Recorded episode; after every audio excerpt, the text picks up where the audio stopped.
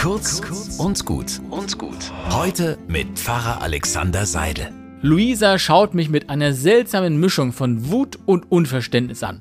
Was?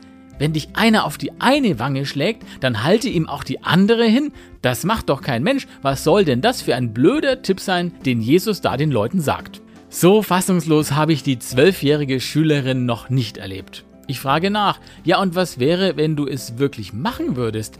Wenn dir jemand weh tut und du würdest sagen, wenn es dir gerade so viel Spaß macht, mich zu verletzen, wie wäre es, wenn du gleich nochmal? Es dauert ein paar Sekunden. Dann hellen sich Luisas Gesichtszüge auf. Ich habe das Gefühl, dass in ihrem Kopf gerade eine Szene entsteht. Eine, die sie schon mal erlebt hat und die sie jetzt in ihren Gedanken einmal anders weitergehen lässt. Naja, sagt sie, vielleicht würde derjenige dann merken, was er mir angetan hat, und dann könnte sich auch was verändern. Vielleicht ist der Tipp von Jesus doch nicht ganz so doof. Da hat Luisa für heute anscheinend richtig was gelernt.